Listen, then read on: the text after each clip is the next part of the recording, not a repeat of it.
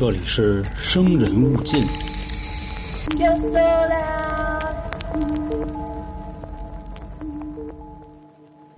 大家好，欢迎收听由春点 FM 为您带来的《生人勿近》，我是老航。又到了周四啊，又到了我的周，所以呢，今天我还是给各位带来一个案子啊。这是一件近期发生在韩国的案件啊，因为我们都知道啊，讲案子这件事儿啊，很少有讲离咱们年头近的。如果细节披露太多的话呢，就容易被模仿，从而啊提高这类案件的发生概率。这个是有科学依据的啊，所以我们听到的各类案子都是离我们年头比较远的。那今天我要说的这个案子为什么会离我们这么近呢？原因是啊，要谴责这个案件的凶手。这是一桩发生在韩国的虐童案件，其过程可以说是非常的那什么啊。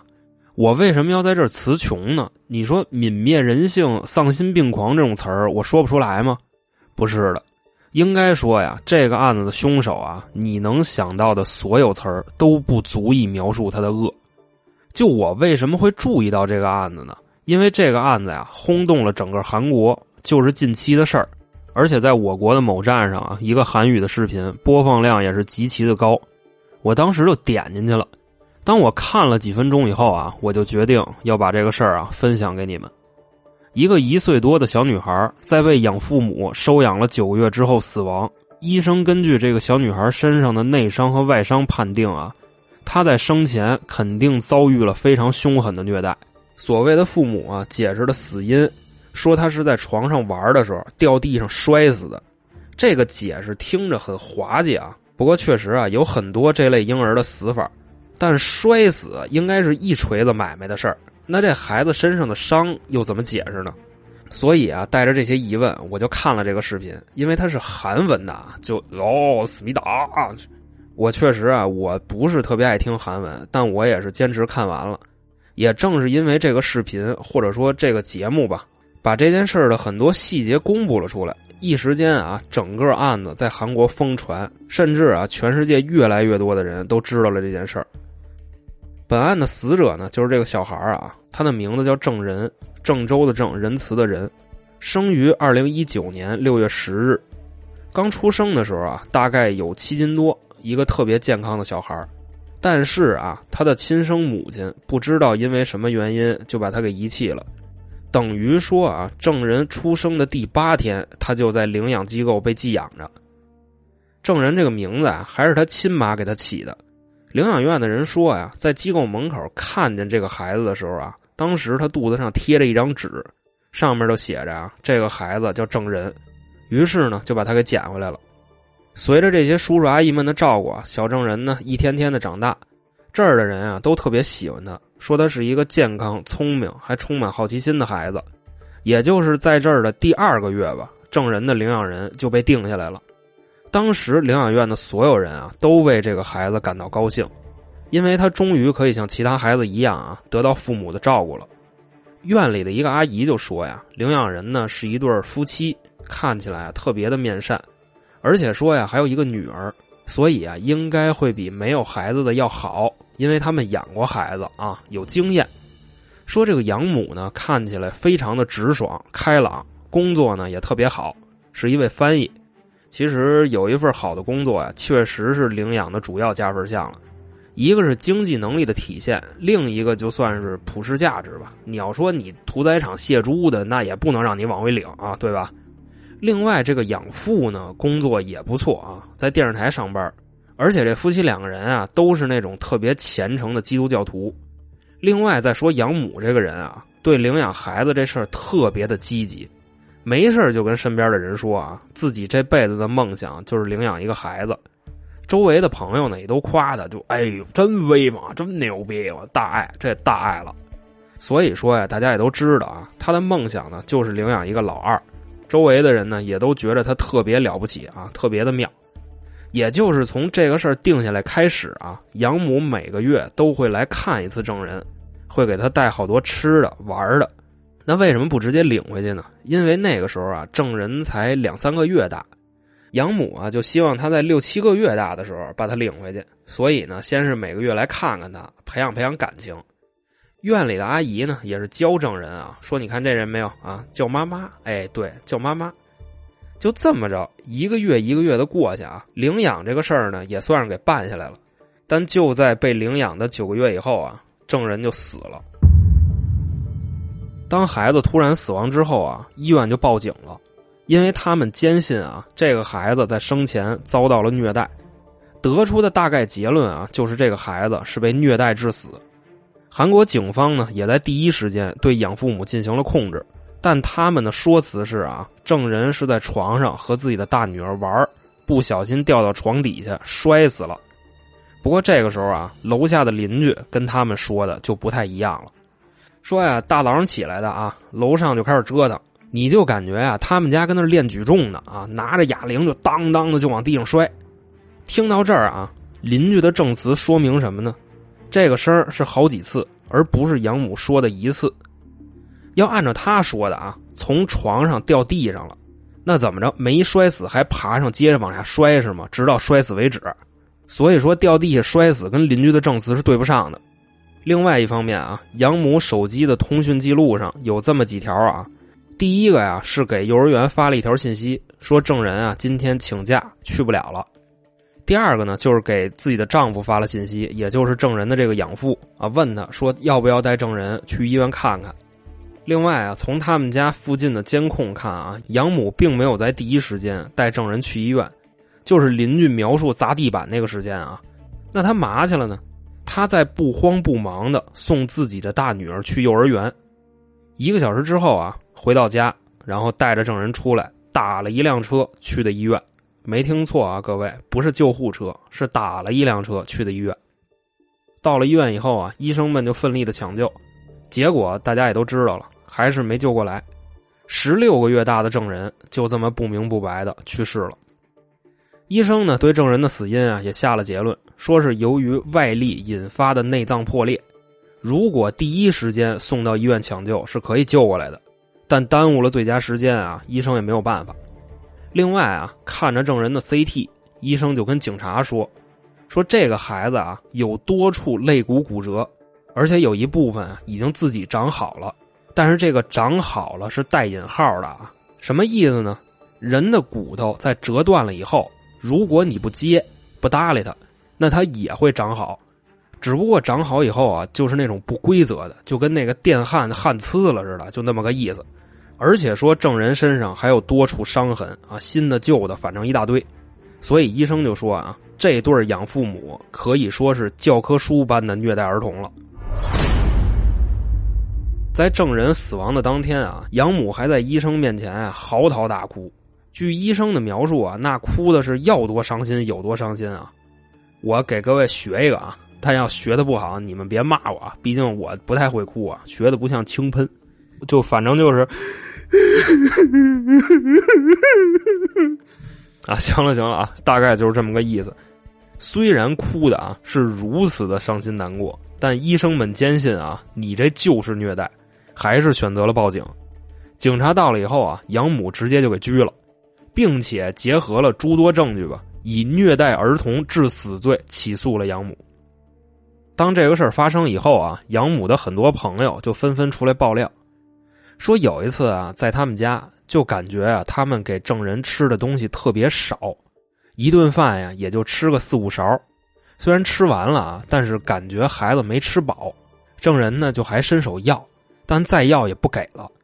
而且啊，就有一个点，朋友们觉得特纳闷说这孩子异常的乖。就说别的孩子如果没吃饱再要的话，基本上都会哭，但证人不会，就特别安静的往那一坐。不给呢，也就不再要了。还有的朋友说呀，说这个养母啊，经常把证人一个人给撇家里，带着自己的大女儿出来跟我们聚会啊，一个不到一岁的孩子就给一人就这么扔家里。反正这些朋友们也觉得他这个做法啊，就是相当的说不过去了。另外呢，幼儿园的老师也说，别的孩子呀，家里送来的时候啊，都给安排一套那个褥子和被子，让他们睡觉的时候盖着，但是证人呢就没有。有一次啊，幼儿园的老师给养母打电话啊，说你们家的孩子没有被子，你看你能不能送床被子过来？养母就说呀：“啊，不用那么麻烦，你给他盖一口罩就行了啊，把那个肚脐眼给盖上，别拉稀就完了。”各位别以为我在胡逼啊，这个是真事儿。当养母呢被警方拘留以后啊，这个事儿呢越来越受到社会的关注啊。其中就有韩国的一个综艺节目叫《想知道真相》，披露了这个事儿的很多细节。期间呢，这个节目组啊找到了孩子的养父，当时啊就是先去他们家敲门，因为涉嫌虐待的是养母，所以被警察拘留候审了。但这个养父呢是没事的。那天去他们家敲门啊，家里并没有人。后来呢打电话一问才知道，由于这个压力过大，自己就跑别的地方去了啊，就跑路了。也是节目组啊，再三的跟他沟通，这个养父呢才答应见他们。见了面以后呢，这节目组呢就开始采访。这个时间呀，差不多有个一个半小时。但他们就发现呀，期间养父一直在辩解证人身上的伤是怎么弄的，并没有感到有一丝丝的难过。因为把养母抓起来那天呀，证人的很多照片就已经被公布在网上了。养父呢就给节目组展示这些照片，说：“你看啊，这张。”证人的锁骨上啊绑着绷带，其实这个呀是在幼儿园弄的啊，这不是我们弄的。这张啊，你看啊，身上有很多地方有淤青，其实你们都错了，那些呀是胎记，根本就不是你们想的淤青。另外，这个养父还说啊，说你们看这孩子啊，比领养的时候瘦，根本就不是说我们饿着他，喂饭这块我们特别费劲，他根本就不怎么吃东西。有的时候啊，就吃一点那个辅食，就喝一口粥；主食啊是一点不吃。反正就这一个半小时的谈话啊，这位养父呢一直在诡辩，他就是希望啊媒体按照他的想法去说。但人这节目组啊也不傻，验尸的证据都在那儿摆着呢，能听你一张嘴胡逼说吗？另外啊，结合之前养母朋友的爆料，这位养父的开脱，你觉着会有人信吗？在这之后啊，节目组找到了幼儿园，拿到了证人临死前一天的录像带。那天呀是二零年十月十二号，在上午十点半的时候啊，镜头里边几个老师慌慌张张的在这屋里走来走去。镜头的另一侧呀，一个孩子依偎在老师的怀里，那个孩子就是证人。老师啊给他穿上袜子，然后啊放到地上，但证人呢就那么原地的站着，也不肯走路。于是啊，老师就又把他抱起来，撩开身上的衣服和裤子，好像是在数他身上到底有多少处伤。当他的衣服被撩起来的时候啊，老师就发现证人的这个肚子特别的鼓。家里有小孩的人应该都知道啊，普通孩子的肚子他就是有点鼓，但证人的这个肚子可不是那种一般的鼓，你就感觉这里边跟胀了气似的，就看着跟个气球似的。法医对此给出的解释啊，是由于肠子爆裂，肚子里边都是肠子漏出来的空气。我想这块我们都知道啊，岔气儿是一件多么痛苦的事儿。我们平时啊剧烈运动以后啊，有可能会岔气儿，但那个痛苦是一瞬间的。证人这个呢，他在持续忍受着这种痛苦。一岁多的证人对于这种痛苦他是不会表达的。别的孩子啊可能会哭会喊，但他不会，他就静静的坐在那儿，忍受着这种连成年人都难以忍受的痛苦。其实这种情况啊，在医学上叫无情感状态，只有长期遭受虐待的孩子才会有这种精神状况。起初啊，老师看着证人麻木的表情，说喂他吃点东西吧，但是呢，被他拒绝了。老师呢，又是拿过来一盒牛奶。这时候啊，证人开始喝了，当时就喝的特别快，不知道为什么啊，喝完以后啊，证人就开始抖，而且抖的特别厉害。医生说呀，是因为肚子里边有炎症，并且呢已经开始溃烂了，所以吃东西的时候啊，他会觉得特别的疼。但由于脱水的原因呢，把牛奶给喝了，喝完也是啊，肚子会很疼。所以在之后采访的时候啊，那天照顾证人的三个幼师也到了。是三个女孩，其中一个说呀：“关于证人被虐待的这个事儿啊，我已经举报过三次了，并且我们还跟那个证人的养母关系特别的糟。有一次啊，早上起来，我发现证人的左脸啊特别烫，我这仔细一看呀，脸上有个印儿。开始啊，我以为是个巴掌印儿呢，但后来一看不是，是个鞋底子印儿。照理说啊，这么大的孩子如果受伤了，家长一般会非常的伤心。但那位养母啊，并没有这种感觉，而且这孩子啊，三天两头的身上就会多出新的伤。然后这个时候呢，这些老师就把当时拍的照片拿出来给节目组的人看，让他们印象最深的一个伤啊，就是耳朵后面那一处，连接耳朵跟脑袋的那个位置，里面全是淤血。你就感觉呀，证人的耳朵是经常被人揪的一个状态，而且大夫说呀，你要是朝着一个方向揪，是不会有淤血的。所以说呀，有淤血就是证明在揪耳朵的同时还晃悠脑袋来着啊！就大家脑补一下那个动作啊。还有呢，就是这孩子的腿上，在某一天，又多了两处淤青。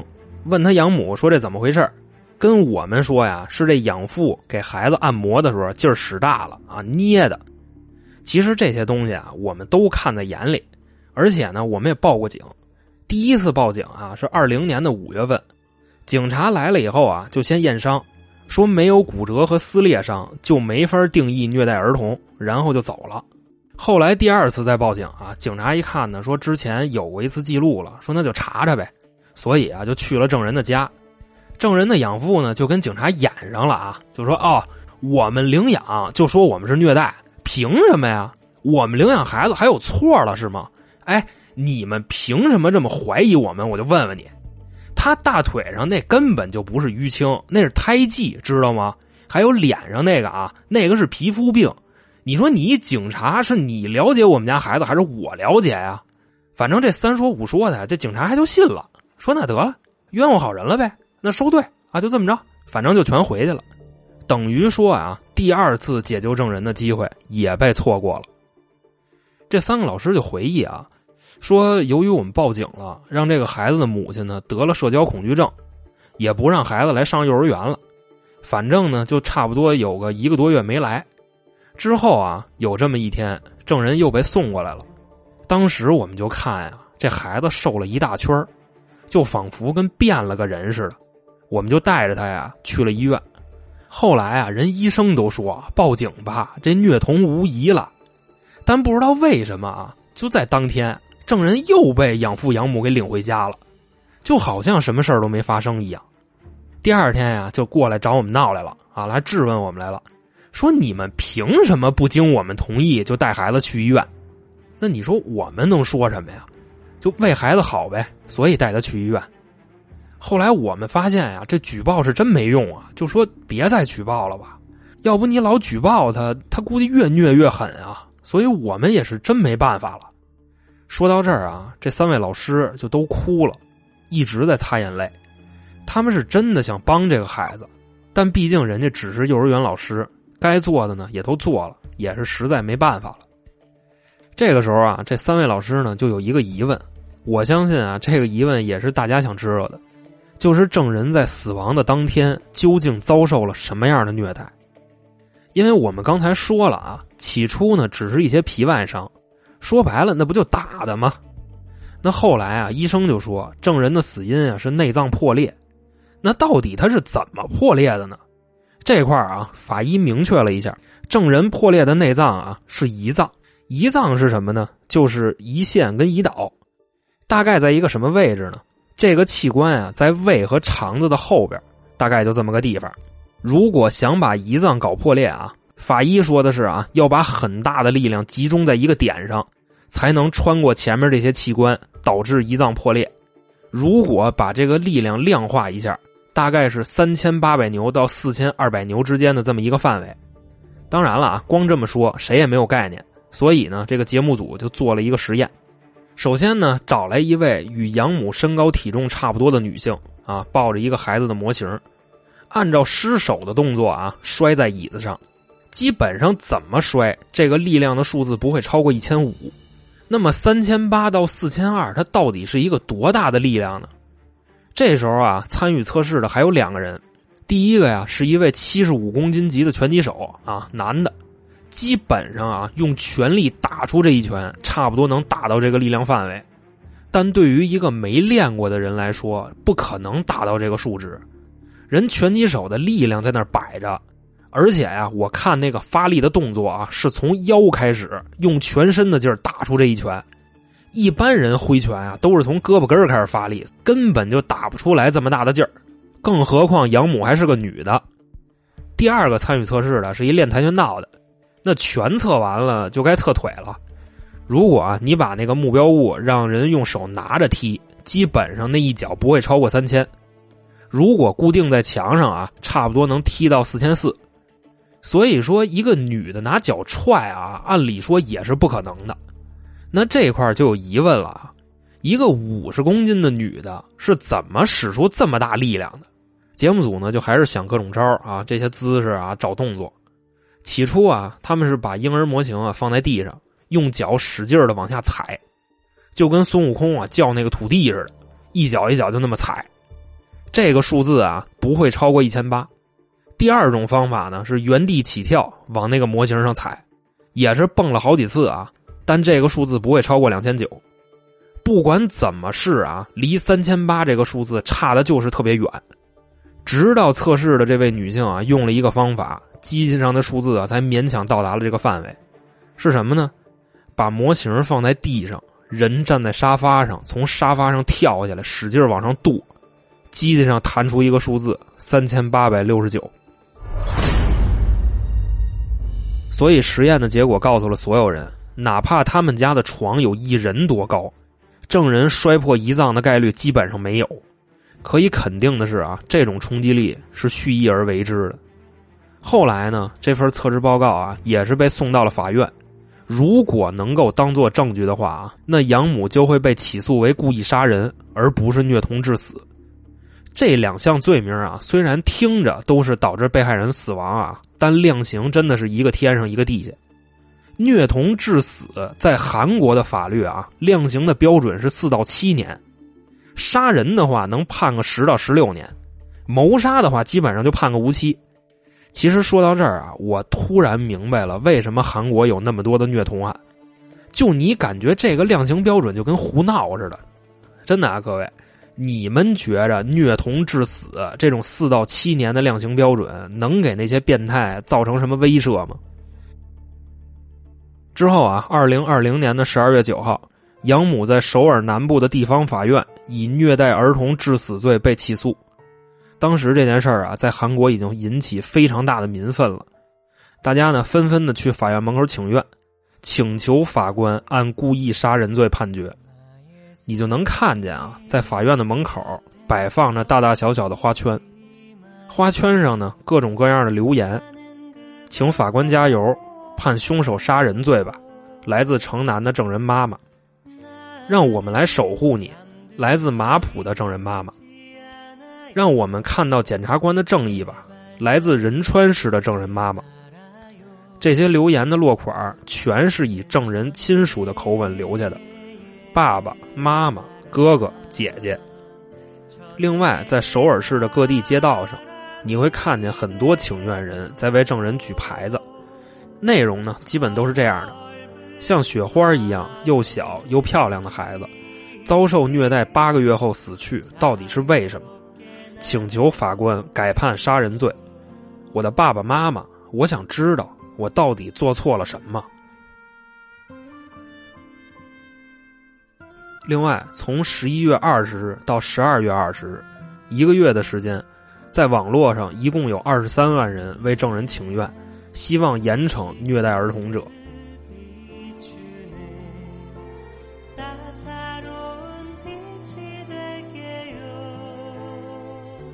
在今年的一月十三日，警方呢向法院提交了更改起诉的申请，从最初的虐待儿童致死罪改为故意杀人罪。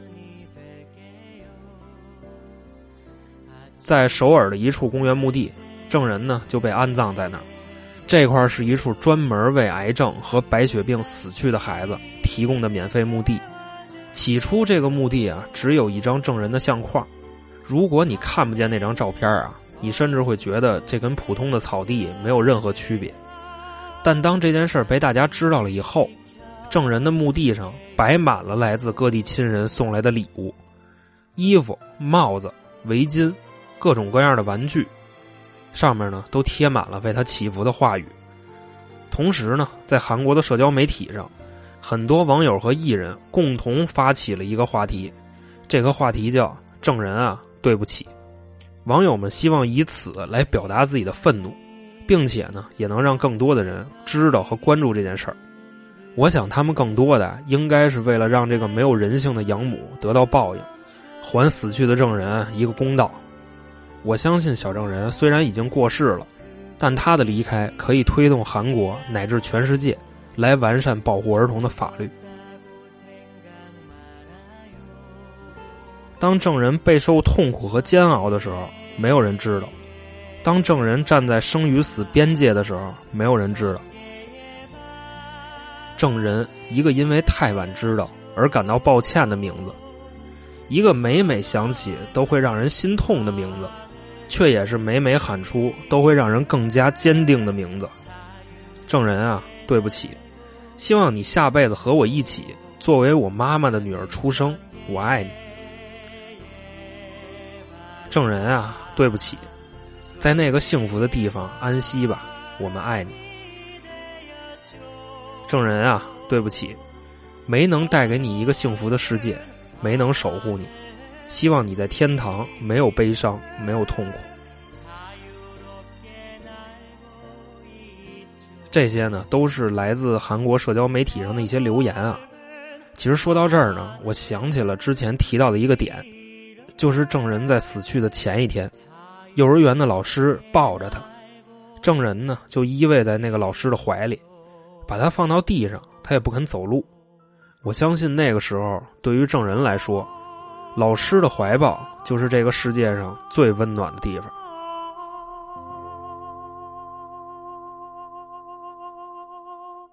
好了，这个案子呢就这么说完了。我不知道各位听了以后作何感想。反正我是一扫了之前胡逼的风格，好好的讲完了这个案子，这也算是我对死去的小证人表示尊重的方式吧。另外呢，由于起诉的时间是一月十三号，判决的结果啊现在还查不到，但我也会持续关注的。一旦我查到了啊，或者是各位听众查到了，我们就把它发在评论区里，让更多的人啊知道这个案子的结果。我这块呢有个不情之请啊。我希望各位把对证人的祝福表达出来，不管是在评论区或者是在别的地方，让更多的人知道这件事儿，让国家的法律重视这件事儿。其实还有好多我们看不见的孩子在遭受着不同程度的虐待。那好了，今天我就说到这儿吧。最后我补一句啊，我们在喜马拉雅呢开了一个小店，里边的商品呢都是娇姐精心挑选的，可以从我的头像进入我的主页。然后找到我的店铺。另外呢，如果您喜欢我们的节目，也欢迎您添加微信“春点二零一九”，春点呢是汉语拼音。进群呢，我们接着聊。那行，今天就这么着。我是老航，我们下期再见。